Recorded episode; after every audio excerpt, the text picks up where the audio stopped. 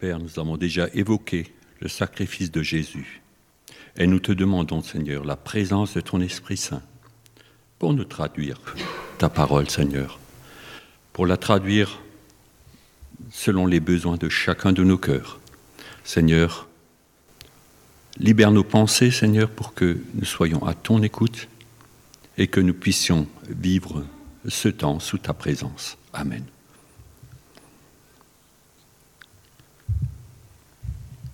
Nous allons parcourir Matthieu 26, Matthieu 27, et pour commencer, ça résonne un peu. Hein. Le roi serviteur a reçu l'onction par une femme.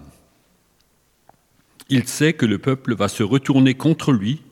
On est à deux jours de la Pâque. Matthieu 26, 6 à 13. Comme Jésus était à Béthanie, chez Simon le lépreux, une femme s'approcha de lui. Elle tenait un flacon d'albâtre plein d'un parfum de grand prix, et pendant qu'il était à table, elle répandit le parfum sur sa tête. En voyant cela, les disciples s'indignèrent. À quoi bon ce gaspillage? On aurait pu le vendre cela très cher et en donner le prix aux pauvres. Jésus s'en ah, aperçut. Il leur dit Pourquoi tracassez-vous cette femme? Elle a accompli une belle, une belle œuvre à mon écart. Les pauvres, en effet, vous les avez toujours avec vous, mais moi, vous ne m'avez pas toujours. En répandant ce parfum sur mon corps, elle l'a fait pour mon ensevelissement. Amen, je vous le dis, partout où cette bonne nouvelle sera proclamée dans le monde entier, on racontera aussi en mémoire de cette femme ce qu'elle a fait. Cette femme est poussée par l'amour pour Christ. Inspirée par le Seigneur, elle fait un geste jugé insensé par les disciples, par tous les disciples, dit ce passage. Jésus est touché par ce geste. Il explique le pourquoi. Nous venons de le lire. Cette femme est la dernière personne connue qui ait fait du bien à Jésus, sans arrière-pensée. Le parfum répandu se volatilisera après avoir fait son effet, il n'en restera rien. Jésus sait que son heure est venue. Il sait qu'il sera euh, seul comme l'agneau de Pâques. Toute, nous avons lu tout à l'heure, toute l'assemblée d'Israël l'immolera. Et il est seul. Exode 12, 6, le verset que nous avons lu tout à l'heure. Mais où sont ces fidèles? Matthieu 26, 14 à 16. Alors l'un des douze, celui qu'on appelle Judas l'Iscariote, se rendit chez les grands prêtres et dit Que voulez-vous me donner pour que je vous le livre? Ils le payèrent trente pièces d'argent. À partir de ce moment, il cherchait une occasion pour le livrer. Judas le vend pour trente deniers. Ça s'est dit dans un autre évangile. Le gaspillage de 300 deniers, c'était la valeur affichée de ce parfum l'a fait définitivement basculer chez l'ennemi. On savait qu'il piochait déjà dans la caisse, c'était le trésorier, et il avait l'habitude de piocher pour ses propres frais, mais là, les 300 deniers qui, ne viennent pas dans sa caisse, ça, ça le fait définitivement basculer. C'est Jean 15, 12, 15 qui nous dit qu'il piochait là-dedans. 12, 5, pardon. Les disciples préparent le réveillon de la Pâque. C'est un peu ça. Seigneur, on prépare cette fête où cette année? Hein, C'est comme euh, qu'est-ce qu'on va faire à Noël? Pour eux, c'était la pensée. Ils viennent vers lui et demandent Où veux-tu que nous te préparions le repas de la Pâque? Par contre, leurs certitudes sont ébranlées. Ils ont participé à l'entrée royale, dont nous avons entendu parler dimanche dernier, dans Jérusalem. Mais les annonces répétées de Jésus par rapport à ses souffrances les déstabilisent, les dérangent. Quelque part, il y a cette fête devant, la fête, vraiment la fête des Juifs, de tout bon Juif, et puis cette arrière-pensée.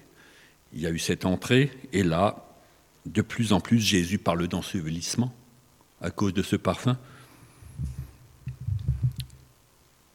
Et puis, patatras, Matthieu 26, 21, 22, pendant qu'il mangeait, il dit, Amen, je vous le dis, l'un de vous me livrera. Ils furent profondément attristés et chacun se mit à lui dire, Est-ce moi, Seigneur? C'est pas possible. Ils préparent, ils parlent de fête, ils sont ensemble, et tout à coup, Jésus qui leur annonce ça. Est-ce moi Seigneur? Le doute est énorme. Chacun se posait la question, il dit, quelqu'un va me livrer? Et chacun se regarde. Mais est-ce que c'est moi? C'est pas possible. Et chacun regarde en soi-même. Et il sait aussi de quoi il est capable. Et ça, c'est l'humain. Jésus est bien seul. Mais Jésus les rassure. Nous lisons les versets 26 à 29. Pendant qu'il mangeait, Jésus prit du pain. Après avoir prononcé la bénédiction, il le rompit, le donna aux disciples en disant Prenez, mangez, c'est mon corps. Il prit ensuite une coupe. Après avoir rendu grâce, il la leur donna en disant Buvez-en tous, c'est mon sang, le sang de l'alliance qui est répandu en faveur d'une multitude pour le pardon des péchés. Je vous le dis, je ne boirai plus désormais de ce produit de la vigne jusqu'au jour où je le boirai avec vous nouveau dans le royaume de Dieu. Il les rassure et il dit, ce que je fais là, c'est en votre faveur. Vous voyez Le sang qui est répandu en faveur d'une multitude. Il, c'est, Christ, il est favorable à l'homme.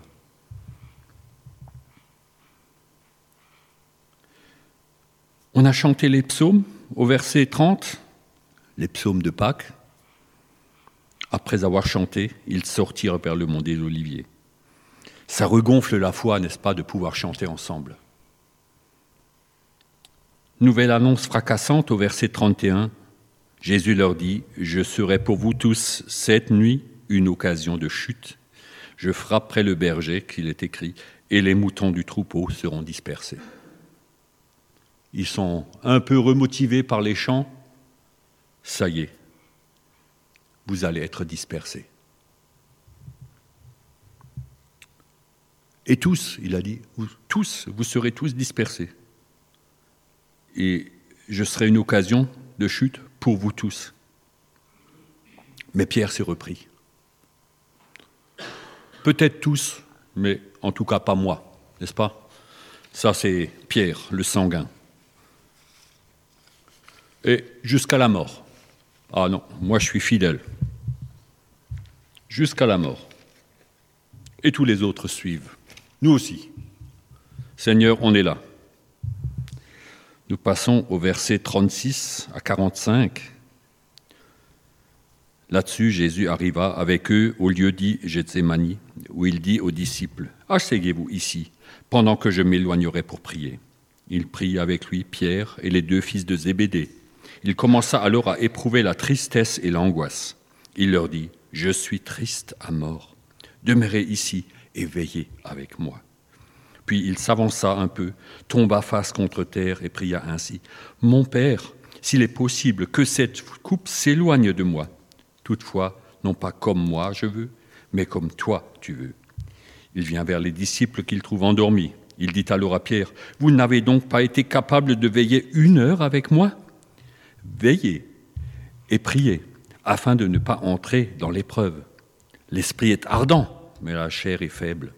Il s'éloigna une deuxième fois, puis pria ainsi Mon Père, s'il n'est pas possible que cette coupe s'éloigne de moi sans que je la boive, que ta volonté soit faite. Il revint et les trouva encore endormis, car ils avaient les yeux lourds. Il les quitta, s'éloigna de nouveau, pria pour la troisième fois en répétant les mêmes paroles. Puis il vient vers les disciples et leur dit Vous dormez encore? Vous vous reposez? L'heure s'est approchée le Fils de l'homme est livré aux pécheurs.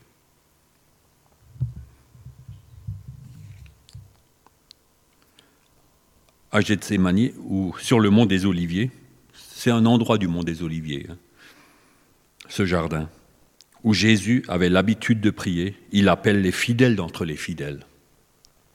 Celui qui ne le reniera jamais, et ceux qui souhaitaient les places d'honneur dans le royaume de Dieu, hein, vous vous souvenez à droite et à gauche du Seigneur dans le royaume. Donc ces trois-là, il les choisit. Venez avec moi. Combattez avec moi dans la prière. Restez là euh, Éveillé, je suis si seul. Ce combat aussi, il le vit dans la solitude.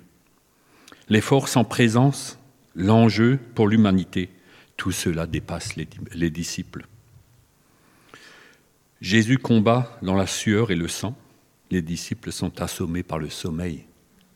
Quel contraste. Nous lisons la suite, les versets 46 à 56.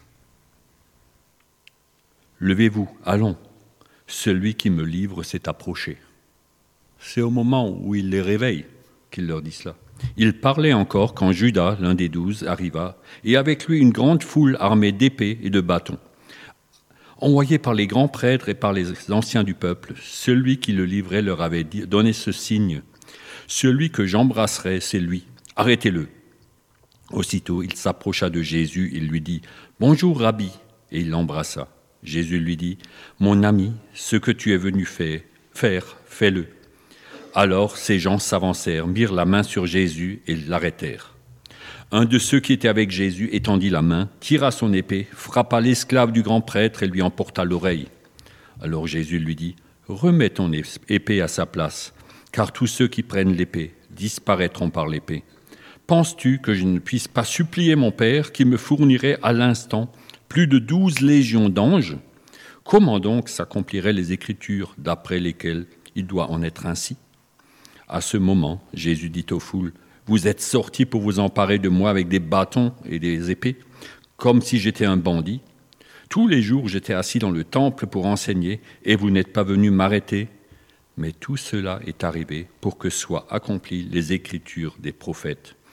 Alors tous ses disciples l'abandonnèrent et prirent la fuite. D'après Jean 18, c'est Simon-Pierre qui a réagi avec ses moyens humains. Il dégaine et coupe une oreille que Jésus guérit immédiatement, selon Luc 22, 51. Jésus seul doit souffrir pour la rédemption de l'espèce humaine. Même une oreille coupée aurait pu être mal comprise, il la remet en place. C'est lui qui porte les mots et ce n'est pas une bataille contre les humains qu'il mène, c'est une bataille contre Satan. Au verset 56b, il nous est dit, tous l'abandonnèrent et prirent la fuite. Et nous avons un passage qui correspond dans Marc 14, 50 à 52 à ce sujet. Et il nous est dit qu'il y avait, on va juste lire ce passage, Marc 14, 50-52. Alors tous l'abandonnèrent et prirent la fuite. Un jeune homme le suivait, vêtu seulement d'un drap. On l'arrête, mais lui, lâchant le droit, s'enfuit tout nu. On pense que c'est Marc, c'est le seul qui relate ce fait, mais donc, il n'y a vraiment personne. Et le dernier, peut-être, qui était tout proche, il s'enfuit. Et comme on veut lui mettre le grappin dessus, il s'enfuit tout nu. Tous, Pierre suit un peu en retrait, mais Pierre est toujours là. Au verset 28, 58, euh, nous lisons Pierre le suivait de loin jusqu'au palais du grand prêtre. Il entra dans la cour et s'assit avec les gardes pour voir comment cela finirait. Ça, c'est quand même Pierre dans sa nature, n'est-ce pas? Et nous lisons au verset 69 à 75, Pierre, lui, était assis dehors dans la cour. Une servante s'approcha de lui et lui dit, Toi aussi tu étais avec Jésus le Galiléen. Il le nia devant tous en disant, Je ne sais pas ce que tu veux dire. Alors il, se dirigeait vers le porche. Une autre, comme il se dirigeait vers le porche, une autre le vit et dit à ceux qui se trouvaient là, Il était avec Jésus le Nazaréen. Il le nia encore en jurant, Je ne connais pas cet homme. Peu après, ceux qui étaient là s'approchèrent et dirent à Pierre, Vraiment, toi aussi tu es de ces gens-là, ta façon de parler, ton accent là de Canaan, te le montre bien. Alors il se mit à jurer, sous peine de malédiction, Je ne connais pas cet homme. Aussitôt le coq chanta. Pierre se souvint de la parole que Jésus avait dite avant qu'un coq ait chanté, Tu m'auras renié par trois fois. Il sortit et dehors il pleura amèrement. Les moyens humains des plus forts, Pierre c'était certainement déjà physiquement un, costaud, mais les moyens humains des plus forts ne suffisent pas. C'est un fiasco pour Pierre. Lui aussi. Il doit renoncer. Le berger est frappé, comme nous avons lu. Les, les moutons du troupeau sont dispersés. Simon de, de Cyrène est réquisitionné pour porter la croix. Il n'est pas volontaire, au verset 27.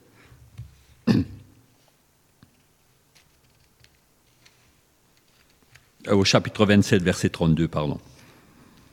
En sortant, ils trouvèrent un homme de Cyrène nommé Simon ils le réquisitionnèrent pour porter sa croix.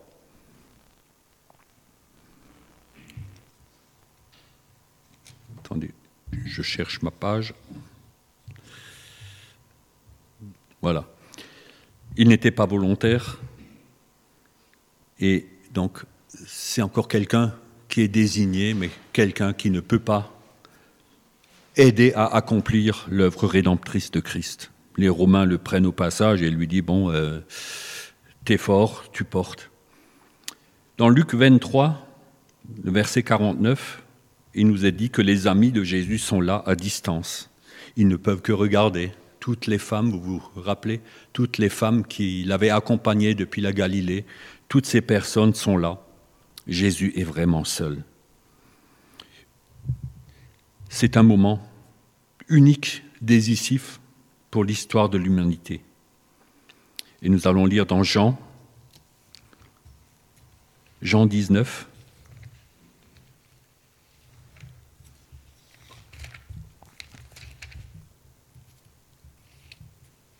les versets 25 à 27. Auprès de la croix de Jésus se tenait sa mère, la sœur de sa mère, Marie femme de Cléopas et Marie-Madeleine. Jésus, voyant sa mère et près d'elle le disciple qu'il aimait, dit à sa mère, Femme, voici ton fils. Il dit au disciple, Voici ta mère. Et dès cette heure-là, le disciple l'a pris chez lui. Même Marie ne peut pas suivre Jésus sur ce chemin. Elle ne peut pas l'aider. Il la confie à Jean. Son ministère à elle est achevé. Ce n'est plus Marie, c'est Jésus. Dans Acte 4, le verset 12, c'est le même Pierre qui dira Il n'y a sous le ciel aucun autre nom donné parmi les humains par lequel nous, devions, nous devrions être sauvés. Et dans Jean 19, 30, Jésus s'exclame Tout est accompli. Le moment extrême de la solitude, c'était juste avant ce que nous avons déjà lu quand il appelle Mon Dieu, mon Dieu, pourquoi m'as-tu abandonné? Ça, c'était le moment extrême de la, de la souffrance, encore plus seul, pas seulement les amis humains, même le Père a dû se retirer pour que Jésus puisse lutter. Voilà le plan, la, la solution que le Dieu des cieux a mis en place pour délivrer les humains de l'emprise du péché. Il n'y avait pas d'autre solution. Alors que nous étions pécheurs et perdus, Christ est mort pour nous. Amen.